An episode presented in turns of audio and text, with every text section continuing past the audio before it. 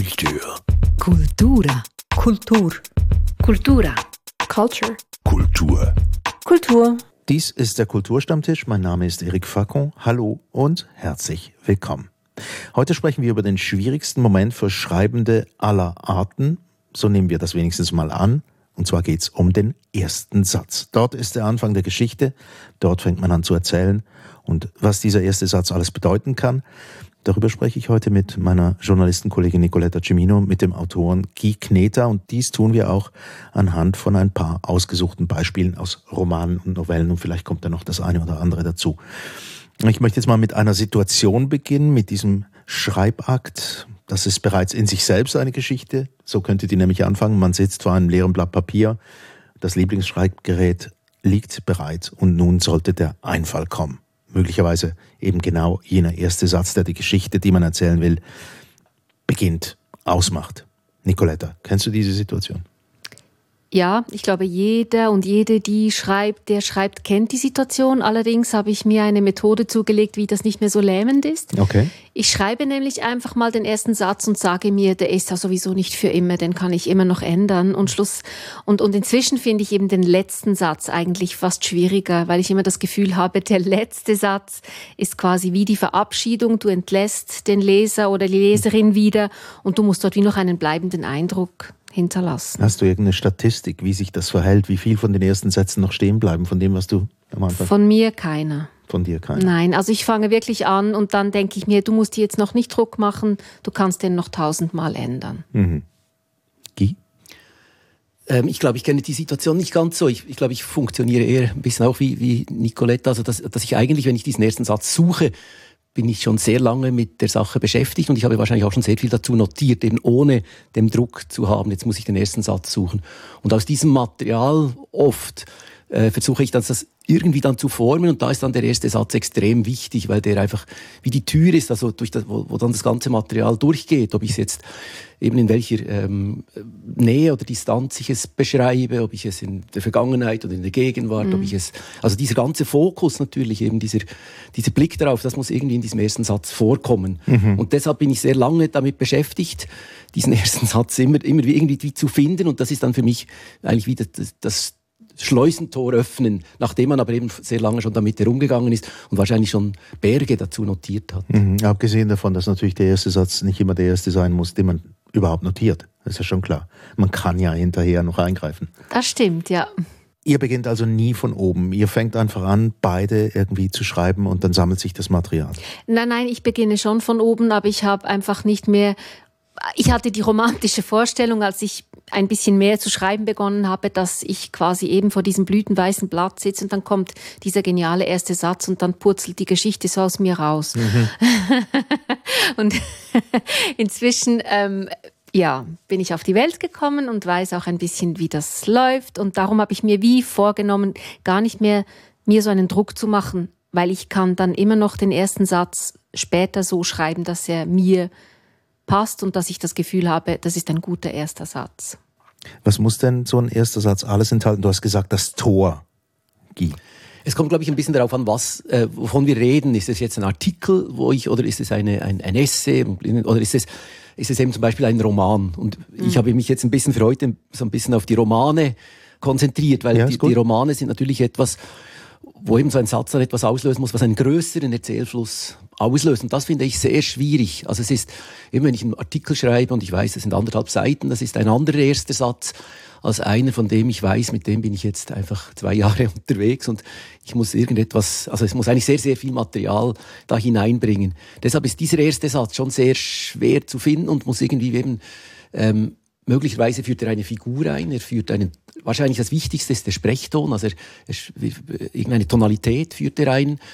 Ähm, ja, die, der Fokus, also von wo aus erzähle ich, bin ich mittendrin, erzähle ich aus der Rückblende, erzähle ich, ähm, ähm, ja, erzähle ich aus Distanz, erzähle ich aus Nähe, erzähle ich aus Empathie, erzähle ich aus Kritik oder also dies, alle diese Dinge müsste dieser erste Satz enthalten. Wahrscheinlich ist es gut zu sagen, man verortet etwas, man sagt, es ist hier und es ist diese Person oder es ist eben keine Person oder es ist, also dass man möglichst gewisse Dinge definiert, mit denen man dann weitergehen kann. Vielleicht kann man es dann irgendwann brechen, das ist klar. Also was ich mache, wenn ich im, im Buchladen bin ähm, und ich bin oft in, in Bücherläden, leider, weil ich dann mhm. immer zu viel Geld ausgebe. Aber was ich wirklich mache, ist, dass ich nicht mal mehr so aufs Cover schaue, sondern wirklich das Buch aufklappe und die erste Seite anschaue. Manchmal auch die Danksagung finde ich auch immer noch spannend oder die Widmung. Und wenn dann dieser erste Satz so ein bisschen gesucht oder mühsam oder artsy-fartsy ist, dann kaufe ich das Buch in der Regel nicht. Mhm. Aber was muss er denn enthalten, dieser Satz, damit du irgendwie, weißt du das, kannst du das irgendwie äh, verorten? Ich glaube, er muss mich wie neugierig machen auf das, was kommt. Und er muss ehrlich und, und wahrhaftig sein und nicht so gesucht, ja. Es gibt ja hundert Varianten, wie man beginnen kann. Und manche sind ganz kurz. Also du hast jetzt vorher einen Katalog gegeben, was alles könnte oder müsste in diesem Satz drinstehen. Aber manchmal sind diese ersten Sätze ja, also wenn man wirklich nur den ersten anguckt, bestehen aus drei Wörtern. Mhm. Aber sie sind natürlich eben entscheidend. Also es ist wahrscheinlich eben es ist der Auftakt. Der erste Satz muss, muss das nicht alles enthalten. Er kann. Und eben gerade beim Roman, denke ich, ist es, kann es gut sein, dass da schon einiges drin, drin ist. Aber natürlich ist es auch schön, mit etwas zu beginnen, wo man eigentlich nur einfach den, einen ersten Ton angibt. Mir geht es übrigens auch so, also wenn ich Bücher, die ich nicht kenne, aufschlage, da schaue ich auch irgendwie diese erste Seite an. Und mich interessiert immer sehr stark einfach, was, was passiert da sprachlich, was, mhm. wie geht jemand sprachlich an etwas heran und packt es mich dann, also interessiert es mich, was da, noch fast mehr als, was dann da verhandelt wird. Aber wenn ich merke, ah, jemand hat da irgendwie einen Ton und packt etwas an, dann kann es mich wirklich anspringen und, und dann will ich da weiter und mehr wissen. Aber eigentlich ist das ja wie wenn man einen Menschen kennenlernt, oder? Der erste Satz ist quasi der Anfang und wenn man das erste Mal einen Menschen trifft, dann ist das ja auch wie ein Anfang und ich glaube, das ist einfach wie ja, das ist wie ein ganz spezieller Moment. Immer anfangen ist in, alle, in jeder Hinsicht ein, ein, ein sehr spezieller Moment. Warum sollte das denn in der Literatur anders sein? Gute Frage. Jetzt habe ich mit ähm, zwei richtigen Kultautoren aus Amerika, aus den USA ähm, gesprochen und deren ihre Rezepte waren diametral entgegengesetzt. Mhm. Der eine davon ist T.C. Boyle, der gesagt hat, erster Satz und dann schreibe ich runter. Also ich weiß den ersten Satz, offenbar ist das das Erste, was bei ihm passiert. Hankerum John Irving schreibt auf einen letzten Satz hin.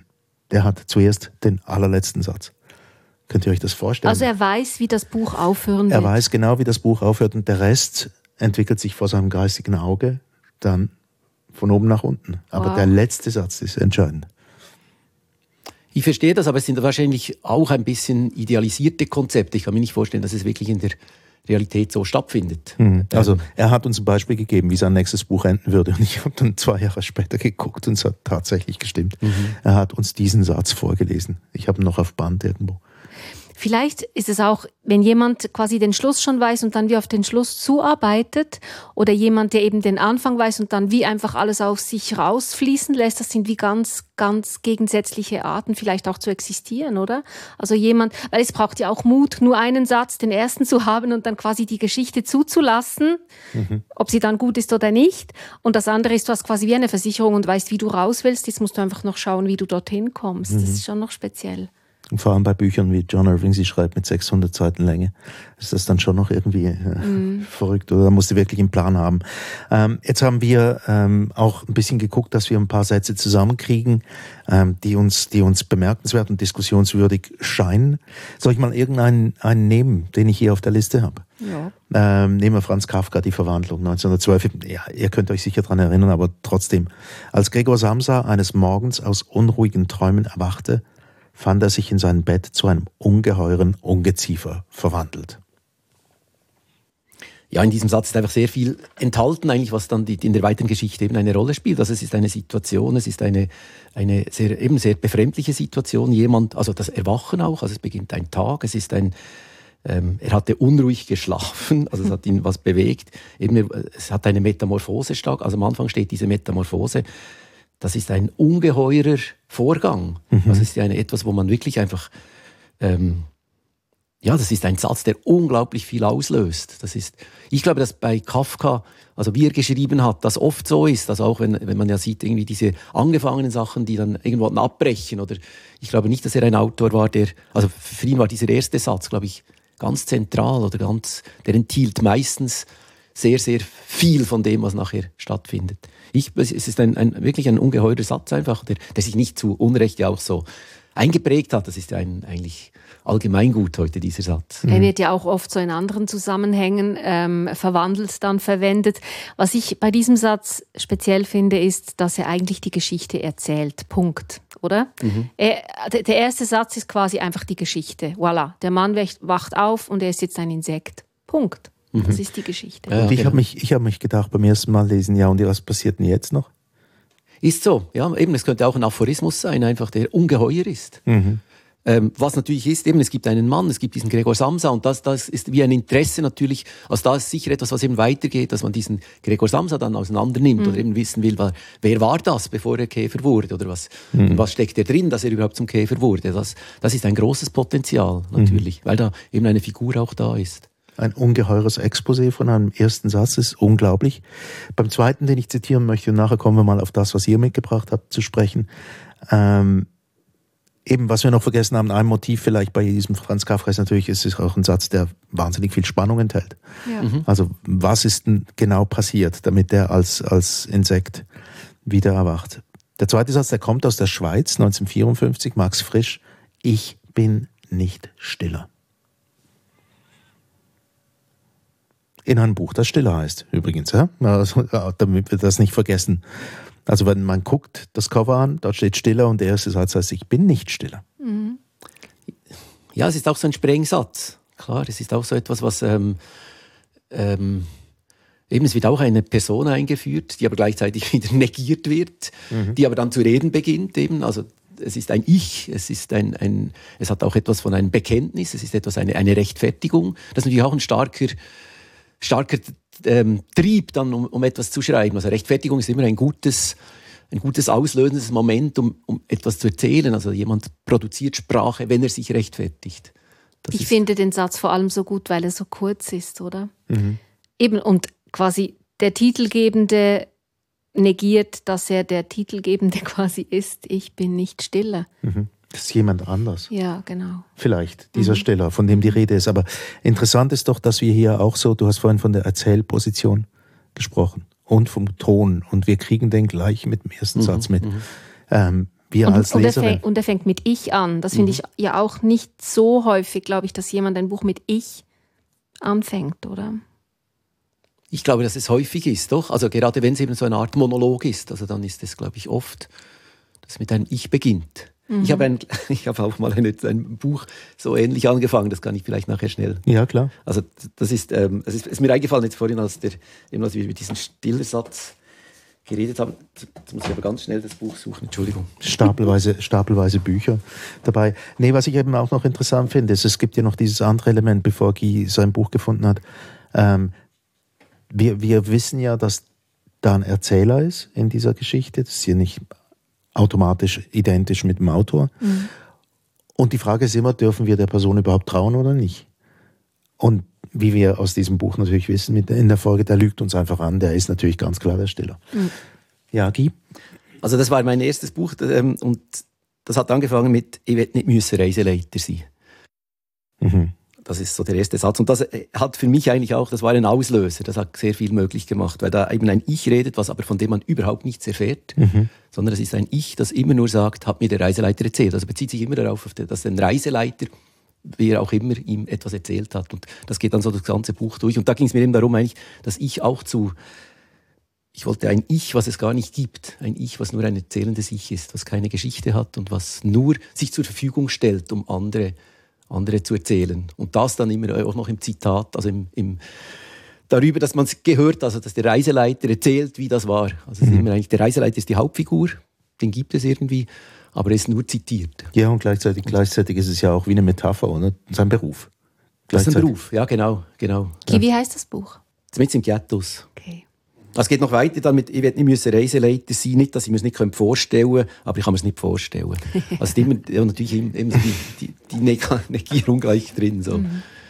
Aber das war für mich wirklich der Ton. Also als ich diesen Ton gefunden hatte, das hat extrem viel ausgelöst, um dann auch Geschichten hineinzuverpacken, die eigentlich in ganz anderen Zusammenhängen auch notiert waren. Es war so wie eine, eine Möglichkeit, Dinge hineinzubringen. Also verpflichtet denn auch der Ton des ersten Satzes quasi für den Verlauf des Buches? Es kann sein, ja, man kann es ja irgendwann auch brechen, aber sicher so für einen bestimmten Teil. Oder für, also für mich ist das ganz entscheidend, ja, dass man diesen, wenn man diesen Ton hat, dann ist plötzlich werden Dinge denkbar oder überprüfbar. Also es ist ja auch immer die Frage, was gehört hinein oder was gehört nicht hinein oder was, wo könnte ich auch noch hin assoziieren und wo will ich eben nicht hin assoziieren. Mhm. Und dass man sich so wie irgendwo muss man sich eigentlich eine Art Gesetzmäßigkeiten bauen, wo, was eben was möglich ist, weil man kann ja nicht alles machen, sondern und das herauszufinden, was also dass ich eigentlich meine Freiheiten eingrenze, glaube ich, das ist wesentlich eine Frage des Tones und die, der eigentlich mit dem ersten Satz eigentlich an, angeschlagen wird. Ja, und dann hast du eine Person, quasi diese, diese Erzählfigur, genau. die, genau. die schon irgendwie Fleisch und Blut kriegt. Ja. Mit ihrem Tonfall. Ich bin nicht stiller, klingt ein bisschen, als wäre das ein rabiater Zeitgenosse. Ich bin es wirklich nicht. Ich bestehe drauf, Ausrufezeichen, oder? Das bin ich nicht. Mhm. Nicoletta, hast du auch was mitgebracht? Ja, ich habe verschiedene Sachen mitgebracht und lustigerweise habe ich auch etwas aus einem Lied mitgebracht. Ah, okay. Von Tori Amos, Tear in Your Hands. Das ist eben ähnlich wie ähm, der Kafka. Sie sagt quasi, äh, die erste Zeile ist, All the world stops now, so you say you don't want to be together anymore. Punkt. Mhm. Eigentlich kannst du das Lied dann stoppen. Also du hast Die dich jetzt von mir mhm. getrennt. Mhm. ähm, und äh, ich fand das mhm. wirklich, ich, ja, ich, das ist, ähm, das ist mir eben, als ich mich mit Kafka dann in Bezug auf diese Sendung vorbereitet habe, habe ich dann gemerkt, okay, manchmal gibt es eben auch Lieder und nicht nur Bücher, mhm. also Texte allgemein, die wirklich eigentlich schon in, in der ersten Zeile alles sagen, was es zu sagen gibt. Das ist eines und das andere ist natürlich in der Verknappung. Mhm. Ähm, bist du natürlich sehr schnell bei dieser Form, oder? Dass du möglichst viel eigentlich auch mit, mit wenig Sätzen erledigen musst. Oder du kannst ganze Geschichten verpacken, auch in Pop-Songs ja. oder sagen wir Singer-Songwriter-Songs, mhm. wie jetzt Tori Amos das ist. Beim Lied finde ich es ja auch ganz, also dort, dort ist ja auch die Musik schon, also in dem ersten Satz eben klingt ja auch schon eigentlich die Musik mit oder das geht ja zusammen. Und dort ist, glaube ich, also wenn man so einen, eben so einen Anfang gefunden hat, so einen ersten Satz und auch die Musik dazu, ist ja dann eher die Schwierigkeit, wie erreicht man diese Höhe nochmal? Und da gibt's glaube ich, auch Gedichte, wo man merkt, dann die zweite oder die dritte Strophe sackt einfach ab. Das hat nicht mhm. mehr diese Höhe, die so ein erster Einfall mal gehabt hat oder so eine erste, ähm, ja, so, ein, eben so eine Dichte auch, die dann so ein Satz hatte in der, in der Musikalität, in der, in der Verknappung, in der in all dem, was er aufmacht, dieser Satz. Und dann gibt es wirklich so Buchanfänge, die eben jetzt zum Beispiel ähm, der Kafka, die sich in so in das in das allgemeine Leben quasi wie, wie festsetzen. In Spanien ist das der Beginn von Don Quixote de la Mancha. Das kann quasi jedes Schulkind kann einfach den ersten Satz zitieren und das wird auch in allen möglichen Varianten immer wieder verwendet. En un lugar de la Mancha cuyo nombre no me quiero acordar. Also in einem Ort in La Mancha, dessen Namen ich mich nicht, äh, an dessen Namen ich mich nicht erinnern will. Und dann wird das immer so weitergezogen. Das ist wie Popkultur eigentlich schon. Wirklich mhm. so. Eben, und ich glaube, dieser Kafka ist ja auch eigentlich dieser erste Satz ist Popkultur inzwischen mhm. oder Allgemeingut. Mhm. Wollen wir mal einen anderen probieren? Ganz anderen Stil? Ähm, ja, ihr habt jetzt die Auswahl. Ich könnte jetzt zum Beispiel Alfred Döblin oder sollen wir Böll oder was hättet ihr gerne? Döblin gerne. Döblin. Ähm, also es ist noch ganz speziell. Das ist äh, Berlin Alexanderplatz. Ähm, und zwar hat es wie ein, ein Vorsatz zum eigentlichen Kapitel 1. Und der erste Satz davon heißt, dies Buch berichtet von einem ehemaligen Zement- und Transportarbeiter Franz Bieberkopf in Berlin. Gut, das ist jetzt recht protokollarisch. Und jetzt kommt aber das Kapitel 1 und dort lautet der erste Satz, er stand vor dem Tor des Tegeler Gefängnisses und war frei. Das ist genial, oder? Ja, ja, klar. Es ist eine extreme, eben einerseits die Öffnung und gleichzeitig ist ja genau das, das Problem, dass er eben nicht frei ist. Oder? Mhm. Also dann beginnt eigentlich, es ist das läuft dann der ganze Film ab, der das Gegenteil beweist. Aber erst im ersten Moment eben hat das natürlich einen Wahnsinnsschub. Also mhm. diese angebliche Freiheit, die er da jetzt hat. Und diesen, dieser Vorsetzer, der da passiert. Der hilft natürlich, oder? Ich glaube, durch diesen Vorsetzer war dann auch dieser erste Satz im richtigen, also was dann wirklich die Geschichte begann quasi oder beginnt, ähm, dann weiß man schon, um wen es sich handelt. Und dann, äh, es ist ja er, man sagt ja nicht, ähm, man sagt ja nicht seinen, er sagt ja nicht seinen Namen im ersten Satz, oder? Mhm. Mhm. Eben, er stand vor dem Tor des Tegeler Gefängnisses und war frei. Okay, da, da, was, was ähm, ich mal gelesen habe, dass es ähm, wahnsinnig wichtig ist, einen Neuanfang zu markieren, dass der erste Satz quasi eine Veränderung andeutet, dass der, dass der eine Bewegung drin hat. Und hier haben wir sie. Oder? Die Freiheit. Oder die Veränderung von Gregor Samsa in ein, in ein äh, Mhm. Insekt, ein großes. Guy, hast du noch was mitgebracht? Ich habe zwei Sachen, die ich jetzt gerade machen könnte. Das eine ist äh, von Beat Sterchi, Blösch. Der hat einen Satz, also, wo eigentlich auch sehr viel schon enthalten ist, aber Ja, Ähm, das Schweizer ist ein Literatur langer- ist dann immer gut, wenn. ein langer Satz. Ja. Viele Jahre danach, als er sich eben zum letzten Mal auf die Fußspitzen gestellt hatte, um seine Karte für immer in den Schlitz Nummer 164 des Stempelkartenfächerkastens am Eingang zum städtischen Schlachthof zurückzuschieben, da erinnerte sich Ambrosio an jenen fernen Sonntag seiner Ankunft im wohlhabenden Land. Und damit ist natürlich wieder eine Strang des, des Romans. Er hat eigentlich zwei Stränge. Es ist einerseits Ambrosio und es ist andererseits diese Kuh, die, also diese Blösch. Und die treffen sich Im Schlachthof. dann im Schlachthof. Erst treffen sie sich auf dem Bauernhof und dann eben sehen sie sich auf dem Schlachthof wieder, im Schlachthof wieder. Und das ist natürlich eben eigentlich einerseits, er besch- beschreibt es sehr viel auch schon ähm, ähm, an Szenario, also das, dieses eben das wohlhabende Land. Ähm, kommt dann eben auch gleich natürlich diese ganze, eben diese Ankunft, die kommt dann gleich. Es ist eben, der Schlachthof ist schon drin, es ist der, der Was ist? Gastarbeiter, es ist äh, wie die, die, ja, es ist eigentlich schon sehr viel gesetzt. Es ist ein, ein, ein Anfang, der sehr viel möglich macht und eben sehr viel ähm, enthält schon. Ist es die Stempeluhr 164? War von dem die Rede? Ich habe nur 164 notiert jetzt, also ich kann es ja nicht aus. Schlitz Nummer 174 Schlitz des 174. Stempelkartenfächerkastens. Ja. Warum erwähnt er das? Wahrscheinlich, weil die für ihn zum Alltag geworden ist, für diesen Ambrosio. Also der ist so oft da hi- hineingegangen, dass er, also das ist etwas, was man eben blind weiß, meine, meine Stempelnummer, so nehme ich an. Also das ist das wahrscheinlich die ganze Gewohnheit, die eben, wo sich so eine Zahl auch einbrennt in einen Alltag, in eine, in eine, wo ich selber fast zu dem Stempelkastennummer werde. Äh, Ja, ein Stück Identität. Also ich frage drum, weil natürlich jedes Detail sitzen muss. Oder man, man schreibt ja nicht einfach irgendwas hin ähm, als Schriftsteller und Schriftsteller, sondern man überlegt sich ganz genau, wo platziert man welches Detail hin. Darum diese Nummer 174, habe ich es falsch 64. notiert? Ich weiß nicht genau mehr, ich habe den Roman vor längerer Zeit gelesen oder so, manchmal blätter ich, blätter ich wieder darin oder so. einfach. Aber ähm, ähm, ich weiß jetzt nicht, ob die Zahl 164 nachher noch weitergeht. Das müsste ich jetzt überprüfen. Das weiß ich nicht mehr. Und dann gibt es ja diesen Anfang von Nicole Kraus, äh, die Mhm. Geschichte der Liebe. Ich habe ihn jetzt nicht vor mir, aber ich glaube, du hast ihn. Mhm, Kannst ich du ihn kurz ja. zitieren? Wenn Sie meinen Nachruf schreiben oder am Tag darauf, wird es heißen, Leo Gurski hinterlässt eine Wohnung voller Schrott. Das ist ja noch speziell, weil er quasi im ersten Satz schon seinen Tod ähm, in, in Szene, also oder in die, in die Szene setzt, oder? Wenn ich dann tot bin, werden sie sagen, ähm, ich hatte lauter Schrott in meiner Wohnung. Im ersten Satz. Das, äh, das ist ja wirklich auch oft so, dass im ersten Satz dann wie schon etwas vom Ende mitklingt, oder? In vielen Büchern. Was erstaunlich ist, dass man das über die lange Distanz auch hinkriegt, oder? Mhm. Ähm, dass, dass dort eine Andeutung passiert.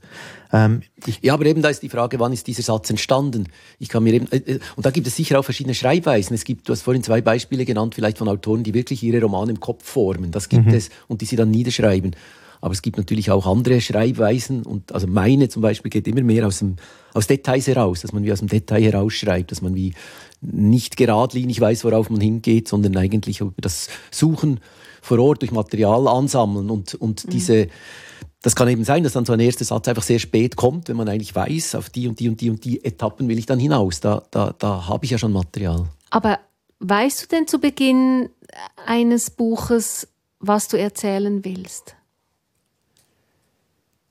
Jein. die Geschichte Nein, ich ist? weiß es nicht. Also ich weiß es eben nach einer bestimmten Zeit wahrscheinlich, nach einer bestimmten Beschäftigung. Es kann sein, dass der erste Satz dann eben erst kommt. Also vielleicht jetzt bei meinem letzten Buch, da ging es um, ähm, das ist ein Theaterbuch. Es ging, äh, die Hauptfigur, der rote Faden ist eine Regisseurin, von der ich erzähle. Und dar, darin angehängt sind sehr viele auch Theatergeschichten, die dann weggehen, auch von dieser Figur. Und da hatte ich begonnen mit einem irgendwann, nachdem ich sehr viel Material hatte, nachdem ich zu dieser Person auch schreiben wollte, hatte ich irgendwann so einen ersten Satz und so einen Anfang. Und das hat vorangetrieben, dass ich über sie geschrieben habe. Das war dieser roten, rote Faden. Aber gleichzeitig war es sehr viel anderes Material, das ich auch collagenmäßig montiert habe.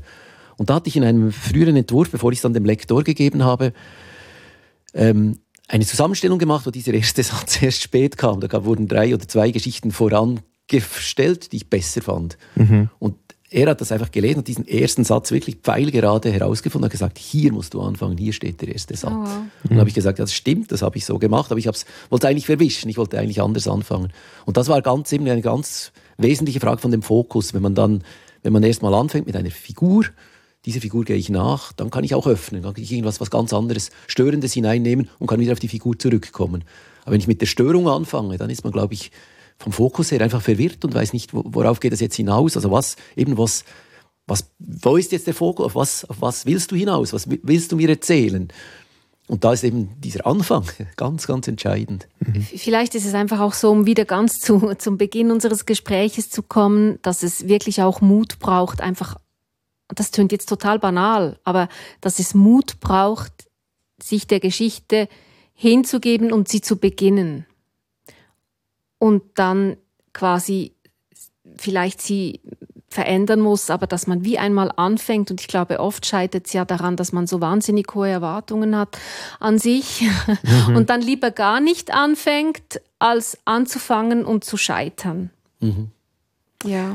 Ich wollte noch sagen, das Interessante bei Stiller zum Beispiel ist, ich bin nicht Stiller. Ist der allerletzte Satz und das ist auch der letzte Satz, ja. Das ist der absolut mhm. letzte, ja, mhm. und das ist auch der letzte, der letzte Satz, den er überhaupt geschrieben hat aufs Manuskript, genau bevor es in Druck ging. Hat er das noch auf, auf, auf die ersten Fahnen draufgeschrieben? Ich bin nicht stiller. das war vorher nicht drin? Nee. Aha. Ah. Das ist interessant, oder? Also das ist interessant, ja. Ich dachte, das hätte, hätte es möglicherweise ausgelöst, eben weil es auch diesen ja, diesen Rechtfertigungston einfach schon so enthält. Also, dass eben jemand da. Mhm. Aber es ist schon interessant, wie, wie dieses Spiel mit der Persönlichkeit und der, der Erzählfigur immer gleich schon anfängt. Oder man, man wird dann tatsächlich irgendwie reingebeten. Und häufig ist es dann ja auch so, dass man tatsächlich darüber muss, nachdenken muss, wer denn das überhaupt ist, ähm, der einem da was erzählt. Mhm. Es ist nicht einfach, ich bin äh, Hans-Peter auf der Mauer und erzähle euch jetzt eine Geschichte, ja. sondern es ist manchmal, ich bin vielleicht der Hans-Peter auf der Mauer oder so. Also so ein bisschen so eine, eine, eine Art von Unschärfe reinbringen, die einen sofort zwingt, nachzudenken. Darüber. Wobei, wenn der Satz eben nicht ist, ich erzähle euch eine Geschichte, sondern ich bin Hans-Peter auf der Mauer, Punkt. Das ist natürlich auch, das ist ein Anfangssatz, mhm. weil da ein Name kommt, der irgendwie ein bisschen merkwürdig ist. Wir wissen eigentlich nichts über den. Offenbar bildet er sich ein bisschen was ein auf diesen Namen oder, also er ist nicht, das ist nicht ein, es ist ein Name, der doch ein bisschen was enthält. Also das könnte, das könnte ein Anfang sein, finde ich. Das könnte, könnte. etwas. Ja. Wenn ihr dann jetzt sagt und erzähle euch diese Geschichte, dann ist es, glaube ich, nicht mehr. Also interessanter, ab, also interessanter fände ich jetzt, äh, ich bin Ambrosio auf der Mauer. Der Klar, Gegensatz genau, zwischen Vor- genau. und Nachnamen und man ja. sich überlegt, ja, was ist jetzt da genau passiert? Ja. Woher kommt jetzt der? Jetzt gebe ich euch ein Gegenbeispiel dafür. Äh, wir haben es gerade von, also ich habe mal eingangs gesagt, es gibt natürlich hunderte Varianten, genauso viele wie es ähm, Schriften gibt, die man anfangen muss irgendwo an einem Ort, aber also Milliarden. Find, ja, weitaus darüber hinaus. Aber auch die Arten, wie man überhaupt hinein äh, begleitet wird, also die Autorin, der Autor. Und hier haben wir ein Beispiel, ich sage euch dann nachher hinterher, wer das ist. Weibliche Trägerin der Handlung in der ersten Abteilung ist eine Frau von 48 Jahren, Deutsche, Strichpunkt. Sie ist 1,71 Meter groß, wiegt 68,8 Kilo in Hausbekleidung liegt also nur etwa 300 bis 400 Gramm unter dem Idealgewicht. Strichpunkt. Sie hat dunkelblau und schwarz changierende Augen, leicht ergrautes, sehr dichtes blondes Haar, das lose herabhängt. Strichpunkt. Glatt, helmartig umgibt es ihren Kopf. Klingt wie ein Polizeirapport. Mit Ausnahme von ein paar Wertungen, die da kommen. Also es beginnt ein Polizeirapport und dann wird es ja freier. Also dann wird es eigentlich wie zur Beschreibung, oder? Genau. Also es ist sehr, sehr ja, erst könnte es fast der Pass sein oder eben die, die Polizei. Und dann wird es aber zur, zur also wo jemand dann beginnt, ein bisschen zu malen auch. Eben das Helmartige der Haare zum Beispiel. Ja. Also ich hatte das Gefühl, man beschreibt hier jemanden, den man gefunden hat und nicht mehr lebt. Mhm. Das war so meine erste Assoziation. Es ist ein Polizeiprotokoll quasi. Ähm, also, also fast schon, weil der ganze Fall ist natürlich dann Gruppenbild mit Dame von Heinrich Böll. Und da geht es natürlich tatsächlich um eine Frau, die angeklagt wird. Oder? Und dann Okay. und, und Mhm. darum, Mhm. darum nimmt Mhm. es diesen, Mhm. diesen Weg. Ich finde es schon noch interessant, diese, diese verschiedenen Formen, wie man reinfindet. Wird euch jetzt das anmachen, das zu lesen, wenn ihr nicht wüsstet, von wem es ist? Also vielleicht hat ja Böll ein paar Vorschusslorbeeren und man denkt sich ja vielleicht doch nochmal reingucken. Ja. Ich finde es fast ein bisschen enttäuschend, dass es Böll ist. Echt? Ja, ja, ja also es, es hätte, äh, ich fand es jetzt fast spannender als Text, jetzt nicht zu wissen, dass es Böll ist. Okay. Aber ähm, mich würde das anmachen, das zu lesen. Ja. Mich auch. Nochmal ein Böll. Einen anderen. Oder habt ihr noch was mitgebracht, was ihr. Ich habe noch etwas mitgebracht, was ich, ähm, und zwar ein Roman, der nicht geschrieben wurde. Also ich kann, kann ich das mal vorlesen. Das ist ein Satz, auch wieder ein Satz von mir. Also so- einer von dir, der nicht geschrieben Ja, wurde. und zwar ist es eine, es war ein Auftrag von der äh, Zeitschrift Entwürfe. Und sie wollten einen Roman anfangen von mir, also den ersten Satz. Und ich, leider ist es ein bisschen ein längerer Abschnitt, jetzt habe ich es gesehen, und ich hätte vielleicht wirklich nur einen Satz schreiben sollen, das wäre vielleicht interessanter gewesen. Und das haben sie Sollen wir nachher noch suchen, wenn wir es gehört sieben haben? oder acht Leuten gegeben und die mussten dann eigentlich auf, ausgehend von diesem Text einen Text schreiben. Also die mussten eigentlich den Roman schreiben. ah, Und das hat, ich finde, es hat eigentlich nicht funktioniert. Also das, ich habe dann, ich habe es nicht gut gemacht und auch die Texte konnten eigentlich damit nicht viel anfangen. Das war irgendwie ein Fehler. Aber ich hatte einfach die Frage, wie was enthält so ein Satz, der eben dann einen ganzen Roman auslöst. Und deshalb habe ich versucht, da natürlich möglichst viel reinzupacken. und der Titel war die Fabrik. Also ich musste etwas schreiben zum Titel Fabrik. Und da war es, das war mein erster Satz. Dass es immer wieder Leute gäbe, sagt meine Zimmernachbarin Elena D., die aus anderer Leute Schicksal Profit zögen. Sie habe die gestern am Bildschirm fuchteln sehen, die Witwe, und deren weiß Gott nicht schlecht ernährten arbeitslosen Sohn.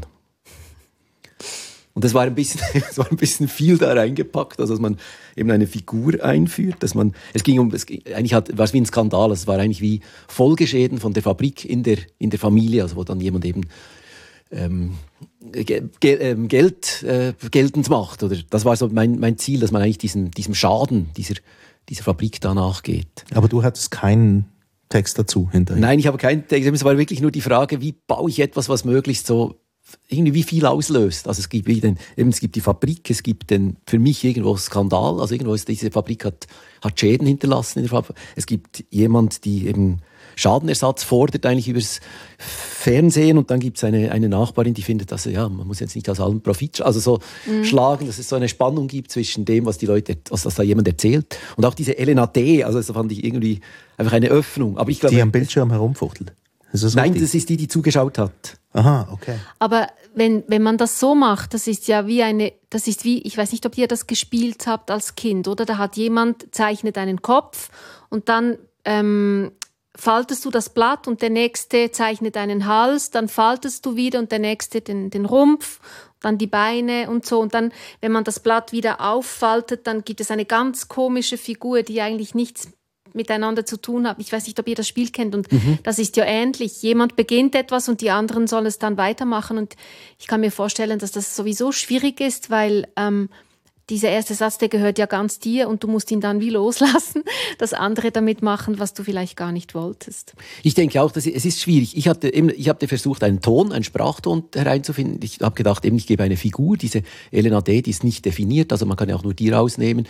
Ich gebe eben, die Fabrik ist vorgegeben, es gibt den Fabrikskandal, es gibt, der ist bereits öffentlich. Also es gibt einfach verschiedene Anknüpfungspunkte, wo ich dachte, man kann sich was rausnehmen und dann vielleicht da weitererzählen. Ja. Aber es hat, tatsächlich, finde ich, hat es nicht funktioniert, weil ähm, es wurde oft übergangen und dann sind die Leute eigentlich doch bei ihren Themen gelandet, wie, das halt ist. Also man will ja eigentlich, man hat ja was zu erzählen. Es braucht eigentlich oft wenig, damit man dann darauf kommt. Also wahrscheinlich hätte ich viel, viel knapper sein sollen. Vielleicht hätte ich gar nicht viel reinpacken sollen. Abgesehen davon, dass ich nicht möchte, dass mir jemand anderen meinen ersten Satz schreibt. Ich möchte den wie selber schreiben, ja.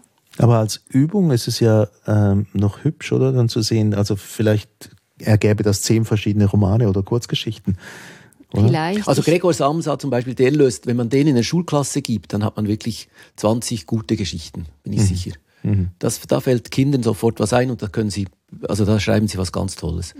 Eben durch die Metamorphose. Also das mache ich oft, dass ich auch so bei Schreibübungen sage, stellt euch vor, etwas hat sich verwandelt. Oder, oder was auch gut ist, Zeit anhalten. Das ist auch immer eine gute Übung, wo man sagt, ähm, äh, ja, du schaust draußen, der Fluss ist stehen geblieben oder der Verkehr steht oder irgendwie, also so eine, eben so eine Situation, wo plötzlich die Zeit abbricht.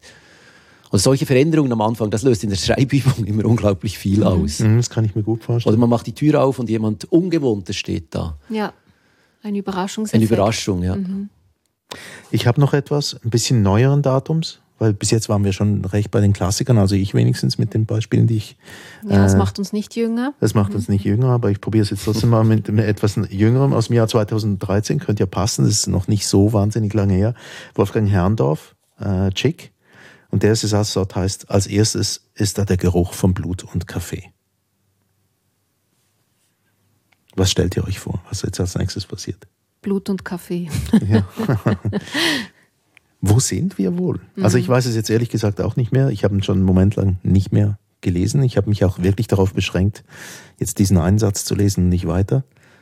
Es ist eng, also es ist irgendwie ein Zimmer oder so. Es ist nicht eine, es ist nicht draußen wahrscheinlich. Sonst hast du, also Kaffee und eben und Blut, das deutet auf einen, einen Innenraum, auf einen kleinen Oder ein Innenraum. Auto. Sie sind doch unterwegs Oder ein im Auto, ja. Sie sind unterwegs im Auto. Ich habe die Assoziation war für mich irgendwie Tankstelle.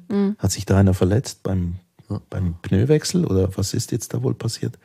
Keine Ahnung. Aber zieht euch dieser Satz an, oder? ihr? Ja. Ja, klar, durch die Spannung Blut und Kaffee. Völlig gegensätzliche Begriffe. Ja. Genau. Ja, habt ihr noch ein Beispiel, das ihr noch anführen möchtet? Du hast doch eine Geschichte vom Anfang geschrieben. Ja, ich habe eine Geschichte vom Anfang geschrieben. Dort ging es ähm, eben darum, eigentlich wie man anfängt. Und das ist so wie, ja, äh, ähm, also das eben, da war eigentlich die, die, die Frage, dass es eben der Anfang oft nicht der Anfang ist, sondern dass es eben eher, eher der Anfang sehr spät kommt. Du sagst übrigens AFA und ich sage AFO. Da sieht man mal den Unterschied zwischen dem Jura Südfuß und Bern. Das wäre dann der Inhalt eines neuen Kulturstammtisches Genau. zu, zu berndeutschen. Echtheit. Also diese Geschichte, die existiert tatsächlich. Und die wurde geschrieben und veröffentlicht. Die wurde geschrieben und veröffentlicht, ja, und das war eigentlich, ähm, aber ich muss sagen, dass ich, das, das Interessante war, es war eigentlich auch ein Auftrag, und zwar wollten, haben wir ein Podium gemacht, als das Literaturinstitut in Biel startete. gab es ein Podium, wie fängt man an? Und darüber haben wir gesprochen und dafür wollte ich diesen Text schreiben. Und es gab zwei Podien und beim ersten Podium habe ich es nicht geschafft. Ich kam einfach mit diesem Text nirgends hin. Und fürs zweite Podium, dann ein paar Wochen später, habe ich, habe ich ihn dann fertig machen können. Also musstest du zweimal AFO. Ich musste zweimal anfangen, Ja, ich musste eben sehr oft anfangen. Und ich habe auch gemerkt, was schwierig war, den Text zu beenden. Das war wirklich auch ein Murks, hatte ich das Gefühl. Und es ist, glaube ich, das ist irgendwie das, ähm, also da geht es eben um die vielen, die vielen Anfänge. Also äh, eben, ich fange, fange oft unkontrolliert an, in, in viele Richtungen. Und das dann zusammenzubringen ist oft, oder man, man nimmt sich vor, eben dieses, jetzt nehme ich den ersten Satz, jetzt fange ich an und dann geht es ein Stück und dann breche ich ab, dann führt das nirgends hin. Und dann habe ich das und dann habe ich ein anderes, was auch so entstanden ist, und dann habe ich ein drittes, was so entstanden ist und dann weiß ich nicht, wie- was hat das miteinander zu tun, wie kommt das zusammen. Manchmal ist es interessant, weil es so sich reibt und manchmal ist es sehr schwer, es irgendwo hinzubringen. Also ich finde äh, die Aufgabe schon noch recht speziell für ein Podium über den Anfang, etwas über den Anfang zu schreiben. Also es ist wie eine Kaskade, habe ich das Gefühl. Und dort, auch dort braucht man wieder einen ersten Satz, oder? Wollen wir den mal hören? Jetzt muss ich schnell schauen, ja, wo ich es habe. Habe es nicht gefunden. Er ist sicher ganz am Anfang. Nein, nein, nein, es ist spät im Buch, was das um Sprache geht. Lass mal schnell schauen, Entschuldigung. Der Anfang kommt am Schluss. Voilà. Das war der Anfang. Also es geht weiter. Der Anfang kommt am Schluss. Vielleicht nicht ganz am Schluss, aber spät, dann, wenn ich weiß, was ich erzählen will und wie, auf was der Anfang soll rauslaufen, was er vorbereitet und möglich macht, was er vorgibt und ausschließt. Auf jeden Fall steht er nicht am Anfang. Am Anfang steht der Wunsch, Sprache zu bilden, die etwas erzählt, über sich selber raus, in Beschäftigung mit sich, zu verlangen nach einer Welt, die entsteht, in einer Sprache, die ich bilde, Wort für Wort, Laut für Laut, erinnert und simuliert. Eben. Das war der Anfang des Schlusses. Und Ja. wir kommen jetzt zum Schluss des Anfangs. Nein. Wir kommen zum sagen. Anfang des Schlusses. Nein, Alles ist ein Schlu- Kreis, es hört nie auf. Es ist der Schluss des, An des Kulturstammtischs zum Thema Anfang. Also quasi zum Schluss des Anfangs. Wie gesagt, der Kulturstammtisch, herzlichen Dank für die Teilnahme an diesem Gespräch, Nicoletta Cimino und Guy Kneta. Danke. Mein Name ist Erik Facko und wenn Sie andere Episoden hören möchten, die finden Sie unter kulturstammtisch.ch und den Newsletter kann man abonnieren unter info at kulturstammtisch.ch.